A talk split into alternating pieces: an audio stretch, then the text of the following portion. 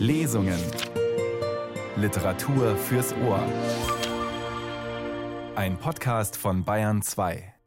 Schlafwagendiener in Nordamerika Anfang des 20. Jahrhunderts wusste ich genau nichts drüber, bevor ich den jüngsten Roman von Suzette Meyer aufgeschlagen habe. Um ihn geht's jetzt in den Radiotexten. Und damit geht's zum einen um ein relativ unbekanntes Berufsfeld und zum anderen um ein historisches Kapitel, das auch nur wenigen vertraut sein dürfte, das aber ungemein spannend ist. Das erzählt nämlich ganz nebenbei von Rassismus und Klasse in Nordamerika und von Menschen, die hart dafür arbeiten, endlich ein besseres Leben führen zu können. Damit begrüßt sie Marie Schöss zu einer halben Stunde Literatur, zu Lesung und Gespräch mit Suzette Meyer. Want a Job? Schlafwagendiener gesucht. Für Einsatz im Sommer oder auf Dauer. Erfahrung nicht notwendig. Mehr Informationen auf schriftliche Anfrage. The problem with that job at the time was that it was primarily black men das Problem war, dass diesen Job damals fast nur Schwarze übernahmen. Es gab keine Aufstiegschance. Man wurde permanent überwacht. Auf der Tagesordnung stand Schlafkojen richten, Betten machen, gleichzeitig mussten sie allen hinterherputzen, Kaffee bringen, Kranke und Betrunkene versorgen. Sie haben kaum geschlafen. Vier Stunden waren vorgesehen, aber wer zwei oder drei Stunden schlief, der hatte Glück.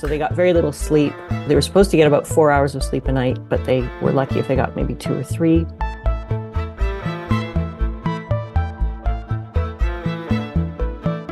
In ihrem Roman Der Schlafwagendiener erzählt Suzette Meyer nun von einem, der sich trotzdem für diesen Job entscheidet. Baxter ist ein schwarzer Mann, er ist schwul, ein Mann, der Zahnmedizin studieren will, dem aber noch das Geld dafür fehlt, deshalb also die Entscheidung für diesen vergleichsweise lukrativen Job auf Schienen.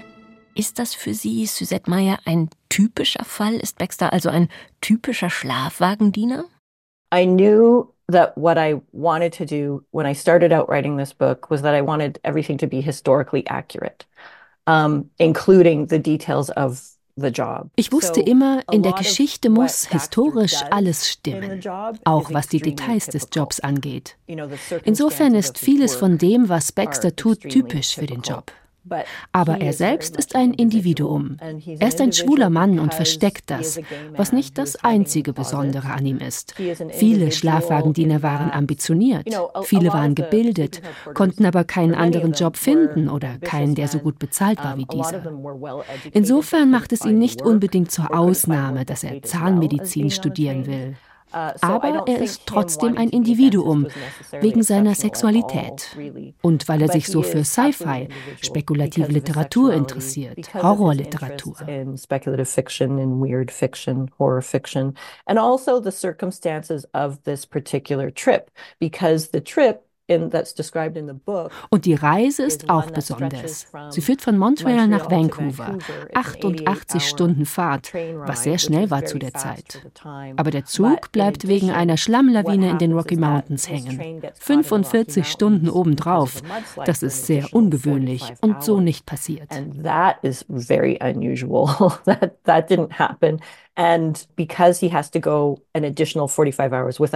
Weil Baxter aber diese zusätzlichen 45 Stunden bewältigen muss, ohne Schlaf, weg von zu Hause, weil auch die Passagiere durch diese 45 Stunden durch müssen, entlädt sich plötzlich alles. Die Fassade, die davor aufrechterhalten wurde, bröckelt. Alle Masken, auch seine, fallen. Ich sage jetzt nur, dass es auch romantische Abenteuer gibt let's just say that there are some romantic adventures that occur. You know, when we were just talking, we naturally called your protagonist Baxter. Wir haben ihren Protagonisten jetzt Baxter genannt, aber im Roman rufen ihn einige Passagiere George. Warum tun sie das? They do so? As a sleeping car porter, being called George was a tremendous insult. Das war eine Beleidigung und kommt von George Pullman. In den USA, so um 1865 herum, entwickelte der die Pullman Sleeper Cars. Die Idee war, Reisen komfortabel zu machen. Ein schönes Bett, Luxus während des ganzen Aufenthalts. Und für George Pullman passte zu dieser Vorstellung ein schwarzer Diener. George Pullman thought would fit these luxurious circumstances perfectly was having a black servant. And Und zur Tradition der Sklaverei gehörte es gerade in den USA, dass versklavte Menschen nach den Besitzern benannt werden. Ihn George zu nennen, verweist auf George Pullman. Es macht die Nachtwagendiener zu Besitz, zu Sklaven. And it was this kind of reference to uh, sleeping car porters as all belonging and of basically being enslaved people. Yeah, that's in a way leading to my next question, because Sie haben selbst jahrelang für diesen Roman recherchiert, weil das Thema auch in Kanada kaum bekannt ist. Wie sah Ihre Recherche denn aus? Was hatten Sie auch für Quellen? Did your research look like and where did you find your material? My problem was because it's a history mein Problem war, weil es die Geschichte von Arbeitern, Entrechteten ist, gibt es kaum Archivmaterial. Es gibt Geschichtsbücher, aber auch die berichten eher allgemein über den Job. Was ich als Schriftstellerin aber brauche, sind Details. Die Geräusche, die Gerüche. Wie hört sich die Klingel an? Da ist ja eine Klingel, mit der Passagiere den Diener rufen können. Welchen Klang hat die? Oder ist das ein Bass? Ich wollte zum Beispiel unbedingt wissen, wie ein Schlafwagendiener gewohnt haben könnte. Die hatten nicht viel Geld, sie gehörten zur Arbeiterklasse. Ich war also in einem Archiv in Winnipeg und sagte zu dem Archivar, dass ich keine Ahnung hatte, wie die Inneneinrichtung von einem Arbeiter der Zeit ausgesehen haben könnte, dass ich das zu Hause von Reichen finde, aber sonst nichts. Und er sagte, ein Moment, und gab mir eine Fotoserie von Wohnräumen aus der Arbeiterklasse so dass ich gesehen habe, so sehen die Wände aus, so die Töpfe und die Spüle, aber im Vordergrund lag eben eine Leiche, weil es Aufnahmen von Kriminalfällen waren. Das war für mich die einzige Möglichkeit, in so ein Haus zu gucken und die Einrichtung kennenzulernen. Let's get back to the novel for a moment. Kommen wir nochmal zur Literatur. Es spielen ja einige Fiktionen in Zügen, gerade wenn sie an der Heterogenität der Gesellschaft interessiert sind. Aber nicht so viele Autoren wagen sich an Nachtzüge. Was ändert sich denn, wenn man Tag und Nacht dabei ist? Not just by daylight, but also during the night. I think what happens you know, for Baxter, because he has to deal with the passengers not only during the day but during the night, is that he sees them at their most vulnerable. Baxter sieht die Passagiere dadurch in den verletzlichsten Momenten. Er hilft ihnen, sich bettfertig zu machen. Wenn jemand nachts einen Schluck Wasser braucht, ist er zur Stelle. Es gibt Leute, die schlafwandeln. Er passt auch auf ein kleines Mädchen auf, das seine Mutter verloren hat und in ihrer Traurigkeit nicht schlafen kann. Er ist 24 Stunden am Tag Babysitter für dieses Kind. Was ich an dem Setting auch mochte, ich konnte die Passagiere beobachten, wenn sie funktionieren, tagsüber, wenn sie gut aussehen, sortiert sind, und dann in der Nacht, wenn all das bricht, weil mit dem Schlaf alle Sorgen hochkommen. Whatever worries they might have start manifesting as they start falling asleep. You know, I really enjoyed these little descriptions. Ich habe die Beschreibungen der Passagiere wirklich sehr genossen, weil sie mir das Gefühl gegeben haben, dass sie von Baxter persönlich stammen. Ich dachte also, ich sehe da wirklich durch seine Augen und kriege mit, wie er von ihnen denken und sprechen würde. Wie ist Ihnen denn diese Nähe gelungen? So close to your protagonist. Trying to find him as a character was Baxter als Charakter zu finden gehörte zu den schwierigsten Aufgaben. Was mir half, war, dass ich Memoiren gefunden habe von solchen Dienern, die mir eine Ahnung von seinen Wünschen gegeben haben. Zahnarzt zu werden zum Beispiel. Und ich habe viele Bücher über schwule Männer gelesen, die ihre Sexualität verbergen welche Strategien sie verfolgen, um es zu verbergen.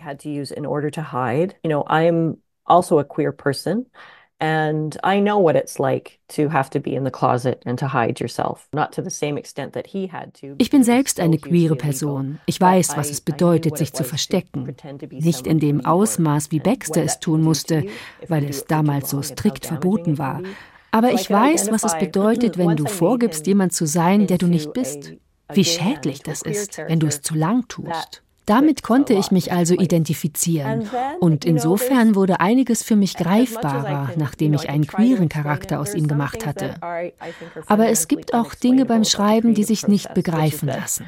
I created this character, I put him in a situation, I introduced a bunch of other characters, And then just through writing it through, I started to discover who he was on the page.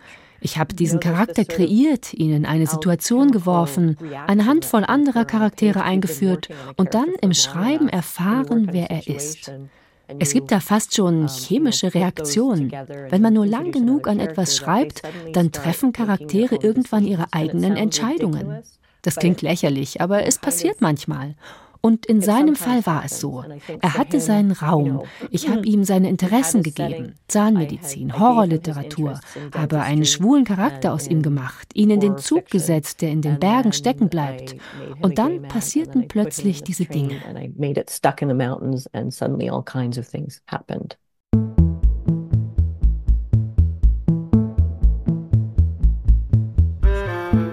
Dann passierten plötzlich die Dinge. Die Autorin Suzette Meyer war das. Und welche Dinge genau passieren, davon sollen Sie jetzt einen kleinen Eindruck bekommen. Ich will Ihnen den Anfang des Romans vorstellen. Als Baxter noch nicht ahnt, dass diese ohnehin schon lange Fahrt noch länger dauern wird, es liest Jens Wawritschek, Schauspieler, Sänger, Sprecher und Autor. Die Stimme kennen Sie aus den drei Fragezeichen, aber auch aus etlichen anderen Hörbüchern, Hörspielen. Regie führte Irene Schuck.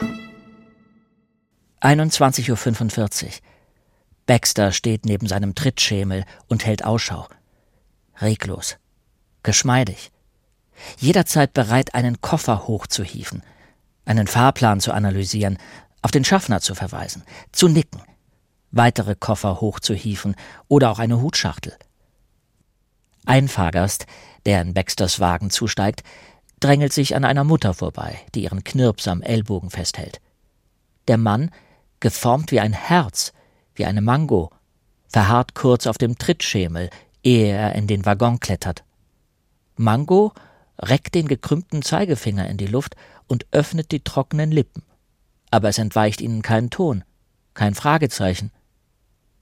Sie sind in Abteil C, Sir, sagt Baxter, obwohl der Schaffner dem Passagier das bereits erklärt hat. Er ist sich nicht sicher, was der Passagier jetzt noch wissen möchte und was der schweigend in die Luft gereckte Zeigefinger zu bedeuten hat. Willkommen an Bord, sagt er. Mitternacht, sagt Mango. Er schiebt den Finger in seine Brusttasche, zieht eine Visitenkarte heraus und schnippt Baxter die Karte zu. Die Berufsbezeichnung lautet Optiker. Auf die Rückseite hat der Passagier in winzig kleinen Versalien notiert Mitternacht. Keine Minute später. Die spitzen Ecken der Karte pieksen Baxter an die Fingerspitzen. Um Mitternacht wird er noch beschäftigt sein. Fahrgästen gut zureden, sich in ihre Kojen zu begeben und über Kissen und Schlafanzüge stolpern.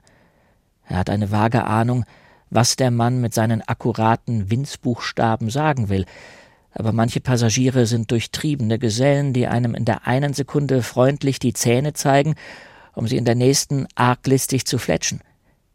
Er hat keine Zeit für Mango, den Kummerkastenonkel zu spielen, sich seine nächtlichen Bekenntnisse über eine unglückliche Liebesaffäre oder einen lasterhaften Bruder anzuhören, wo er doch Stiefel wichsen und Berichtszettel ausfüllen muss.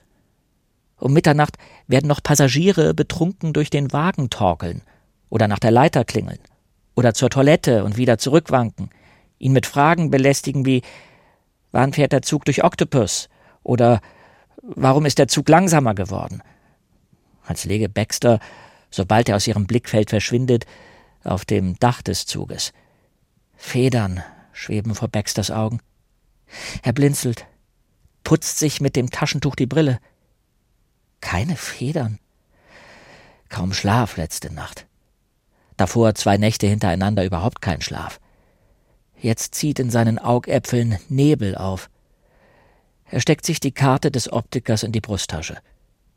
Baxter füllt die Formulare aus, hieft Kisten hoch und runter und hoch, steigt beim Kontrollieren der Kojen über Kissen und Schlafanzüge, notiert innerlich, wessen Schuhe geputzt werden müssen und wer schon so viel getrunken hat, dass er sich im schnurgeraden engen Korridor garantiert verlaufen wird.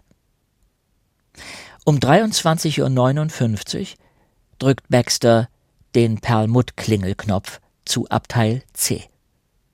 Mango öffnet die Tür mit qualmender Zigarre im Mund. Der Rauch und der Geruch aus dem Abteil schlagen Baxter entgegen. Die Schultern des betrunkenen Körpers füllen den Türrahmen aus. Exakt pünktlich. Qualm quillt aus Mangos Mund. Er hält Baxter einen Fünf-Dollarschein hin. Und Baxter greift danach. Schwindlig angesichts des ungeheuren Geldbetrags. Aber Mango zieht den Schein mit einem Ruck zurück, zerreißt ihn und hält eine Hälfte Baxter zwinkernd hin. Die Lippen rund um die Zigarre hat er zu einem höhnischen Grinsen verzogen. Die Zeit kommt schlagartig zum Stillstand. Mango ist einer dieser widerlichen Typen, die Baxter als Alibi oder Zeuge für eine noch nicht begangene, aber beabsichtigte Dummheit oder Schandtat brauchen.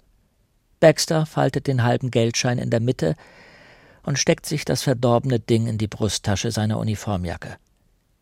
Ihm fällt ein, dass Mangos pompöse, protzige Kerne haben. Die andere Hälfte gibt's am Ende der Reise, raunt Mango ihm zu und klopft ihm auf die Schulter. Sein Ausbilder Edwin Drew hat ihm alles gesagt, was man über solche Männer wissen muss. Liebesdiplomaten hat er sie genannt. Ja, sagt Mango. Die hast du vergessen. Er schiebt Baxter ein paar Schuhe hin, die innen feucht sind und übel riechen. Dann macht er die Abteiltür zu, knallt sie ihm gegen die Fußspitze. Baxter bringt weitere Passagiere in ihren Kojen unter, wischt rund um die Waschbecken die Spritzer weg, holt neue Handtücher. Sein Zwillingsbild zieht in den Spiegeln weißjackige Pirouetten, zeigt seine Schweißtropfen auf der Stirn. Sein langes und dünnes Gesicht, die schimmernde Brille.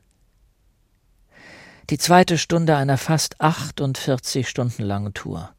Und am liebsten würde er sich jetzt schon zusammenrollen und fortwehen lassen. Baxter befreit Mangos Schuhsohlen vom Schmutz, schrubbt mit der Bürste über die Vorderkappe, den Absatz, die Seiten, tupft und verteilt Schuhcreme und auf der Kappe Wasser und reibt mit dem Lappen, bis der Schuh glänzt, bis das Leder straff und blank ist. Stinkmorchel. Unter dem Schaukeln und Schwanken des Wagens gleitet draußen vor den Zugfenstern die Nacht vorüber. Baxter reibt sich die Augen so fest, dass unter seinen Lidern Polarlichter wabern. Um zwei Uhr zieht er im Raucherabteil neben der Toilette eine hauchdünne Matratze heraus und legt sie auf das Sofa. Er streckt sich darauf aus. Sein Kopf sinkt zur Seite. Er nickt ein. Seine Finger fassen nach dem Betttuch, um es sich bis zum Hals hochzuziehen, da fällt ihnen auf, dass er das Laken vergessen hat. Und er hat vergessen, den Diener im nächsten Wagen zu bitten, ihn kurz zu vertreten. Er muss wieder aufstehen. Er muss Ordnung schaffen. Er sinkt zurück in den Schlaf. Nach nur zwanzig Minuten weckt ihn das Schrillen der Klingel. Mühsam rappelt er sich auf. Baxter hält die Leiter fest, damit ein betrunkener Halodri, der außer Schlafanzug und Regenmantel nichts anhat, in eine der leeren oberen Kojen kraxeln kann. Der Kerl hat es zunächst ohne Leiter probiert und ist dabei auf der unteren Koje herumgetrampelt. Der Mann unten hat dann Baxter herbeigeklingelt und sich wieder weggedreht. Danke, Danke, danke schön, flüstert der Betrunkene und zieht sich die Decke bis unter die Achseln. Tina, zischt er. Tina, guck mal. Guck mal, was ich hier habe. Mr. Schnapsnase stützt sich auf einen Ellbogen. Raschelnd zieht er eine abgegriffene Postkarte aus der Schlafanzugtasche und schiebt sie Baxter hin. kichert er. Baxter betrachtet die Karte im Dämmerlicht. Zwei Frauen räkeln sich nur mit Strümpfen bekleidet auf einem Kanapee. Hab ich aus Frankreich, sagt Schnapsnase. Paris. Baxter streicht die abgewetzte Schmuddelkarte auf der Bettkante glatt. Schweiß kriecht ihm auf die Stirn und in den Nacken. Die weißen Zähne der einen Lady säumen wie winzige Blütenblätter ihre Lippen. Er steht auf dem obersten Tritt der Leiter und zermartert sich den Kopf, was er vorgaukeln könnte. Interesse darf er nicht vorgaukeln, nicht mal für das beste Trinkgeld der Welt. Er will nicht gefeuert oder totgeprügelt werden, weil er einer nackten weißen Lady lüsterne Blicke zugeworfen hat, und er will sich auch keine Strafpunkte für ungebührliche Vertraulichkeit mit diesem Passagier einhandeln. Übelkeit kann er auch nicht vorschützen. Nein, das geht alles nicht. Schnapsnase runzelt die Stirn und schnaubt missbilligend, weil die schäbige Liederlichkeit seiner Karte Baxter weder einen Pfiff noch ein Kichern entlockt. Er schnaubt verärgert, weil Baxter überhaupt keine Reaktion zeigt. Mit zornesrotem Gesicht nimmt Schnapsnase seine Postkarte wieder an sich. Baxter schaltet auf witzig und charmant. Genau wie Edwin Drew. Da haben es die Ehemänner wohl versäumt, den Damen Mäntel zu kaufen, sagt Baxter. Schnapsnase stößt ein schniefendes Lachen aus und wirft den Hinterkopf aufs Kissen. In Baxter bricht sich lautlos ein erschöpftes, schwindliges Dampflokjohlen Bahn. Der Gedanke an die Lady, die ein Pferdegebiss wie diesen Passagier mit der Postkarte in der eheberingten Hand heiratet, ist einfach nur komisch. Baxter hat keinen Schimmer, wie ein Zahnarzt den Gebissverhau im Mund des Mannes diagnostizieren würde, der möglicherweise einem zu späten Durchbruch der bleibenden Zähne oder einer Anomalie der Wurzeln geschuldet ist. Sir, sagt Baxter, ich wünsche Ihnen eine gute Nacht, Sir. Der Mann kichert kieksend. Mach hinterher sauber, denkt Baxter. Er schüttelt sanft am Vorhang der Koje eines Passagiers, der um drei Uhr früh aussteigen muss. Morgen, sagt der Passagier und reibt sich den Schlaf aus den Augen. Kann man drei Uhr als morgen bezeichnen? Baxters Lippen verweigern die Antwort. Auch sein Kopf ist benebelt. Der Passagier streckt die Beine aus dem Bett und kugelt auf den Boden, benommen zu der gespenstisch frühen Stunde. Baxter muss ihn und seinen Koffer nachgerade durch die Tür auf den Trittschemel und den Bahnsteig hinunterwuchten. Dort hält er dezent die Hand auf für Münzen oder eventuell sogar einen Geldschein. Ein Passagier, dem Rolly, der Diener im Wagen hinter ihm, aus dem Zug hilft, lässt versehentlich eine Handvoll Hartgeld auf den Bahnsteig regnen. Auf dem dunklen Bahnsteig jagt Rolly den rollenden Münzen hinterher, sucht kopfschüttelnd mit seinen tellergroßen Händen den Boden ab, bis er alles Silber erwischt hat. Baxters Passagier drückt ihm 25 Cent in die Hand. Ist in Ordnung. Nichts Besonderes, nur in Ordnung. Es reicht für eine schicke Zahnbürste, aber nicht, um seine Ersparnisse für das Zahnmedizinstudium aufzustocken. Er rollt die gebrauchte Bettwäsche in der nun leeren Schlafkoje zusammen. Seine Klingel läutet. Einer Reisenden, die mit dem Finger nach ihm schnippt, bringt er einen Becher Wasser. Eine Minute später holt er den geleerten Becher wieder ab. Er durchquert den Zugvorraum zwischen seinem Wagen und dem nächsten, bleibt stehen, als sich die Tür des nächsten Wagens wie Gummi drei Meter hoch streckt und dann zurückschnellt. Er schließt die Augen zu einem Nickerchen von der Größe eines Mohnsamens und zieht die Tür auf. Rolly wischt gerade mit dem Staubwedel über die Korridorwände. Als Baxter ihm auf die Schulter tippt, lässt Rolly ihn fallen. Mann, oh Mann! Rolly bückt sich und verfolgt den wegrollenden Staubwedel, dessen Straußenfedern über den Boden fegen. Schleich dich nicht so an. Ich muss mich mal ablegen, sagt Baxter. Kannst du meinen Wagen übernehmen? Ein Güterzug rattert vorbei und kippt seinen Lärm über die beiden aus. Rolly schwenkt mit seinen Riesenhänden den Staubwedel und meckert mit gespitzten und geschürzten Lippen, hinter denen nur die untere Schneidezahnreihe zu sehen ist. Baxter, der ihn nicht hören kann, lächelt zwetschgensüß. Sie verbinden die Wagenklingeln, so dass Rolly nun auch rennen muss, wenn es bei Baxter läutet. Ruhe in Frieden. Auf dem Sofa dreht sich Baxter auf die Seite. Weil die Matratze so schmal ist, stürzt er bei jedem Schlingern des Waggons fast ab. Seine Augen fallen zu.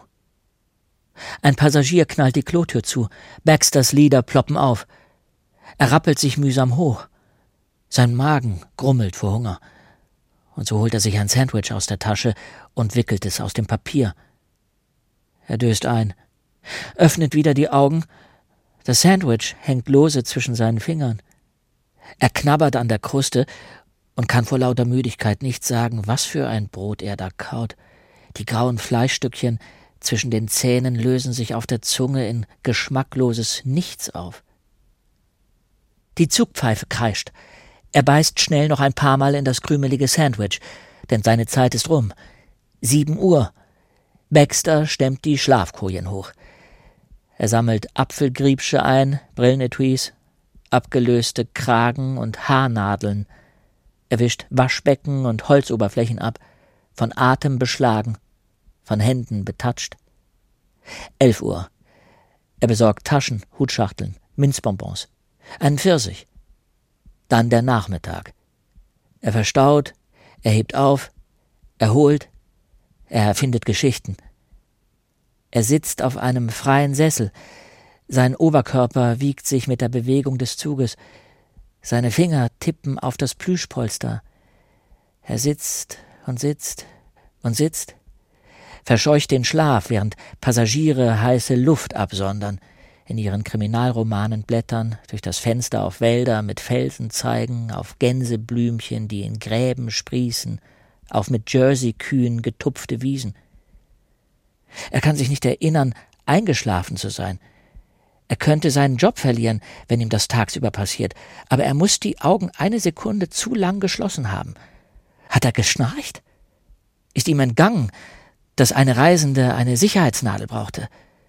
Mit ausladenden Schritten kehrt er ins Raucherabteil zurück, doch die Pfeile auf dem Klingelbrett stehen alle aufrecht. Er setzt sich ins Raucherabteil und hält sich mit den Daumen die Lider auf.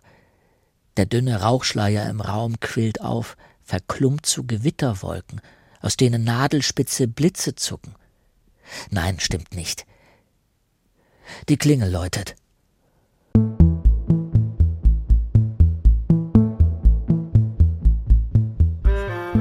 Ein Ausschnitt aus Suzette Meyers Roman Der Schlafwagendiener. Es las Jens Wawritschek, Regie Irene Schuck. Und mit freundlicher Genehmigung vom Verlag Klaus Wagenbach finden Sie diese Lesung auch online im Bayern 2 Podcast Lesungen. Der Roman fängt an dieser Stelle, wie gesagt, erst an. Die Klingel läutet beharrlich weiter. Das wird Sie jetzt nicht mehr überraschen. Aber wir erfahren eben auch noch einiges über Baxters Leidenschaften und über seine Wege, sich aus der Realität hinauszuträumen. Ein Weg raus aus der Realität ist das Medizinstudium und ein anderer die Literatur, die Baxter in die Finger kriegt und die seine Autorin selbst auch ziemlich gerne gelesen hätte. I projected a little bit of myself onto him, where I thought, you know, if I. Ich habe mich gefragt, wenn ich Zeitreisen würde und 1929 rauskäme, was würde ich machen, um mir die Zeit zu vertreiben? Und ich hätte all das gelesen: Dracula, Frankenstein. Darum geht's also auch im Schlafwagendiener von Suzette Meyer. Das waren die Radiotexte am Sonntag. Marie Schöss sagt Danke fürs Zuhören.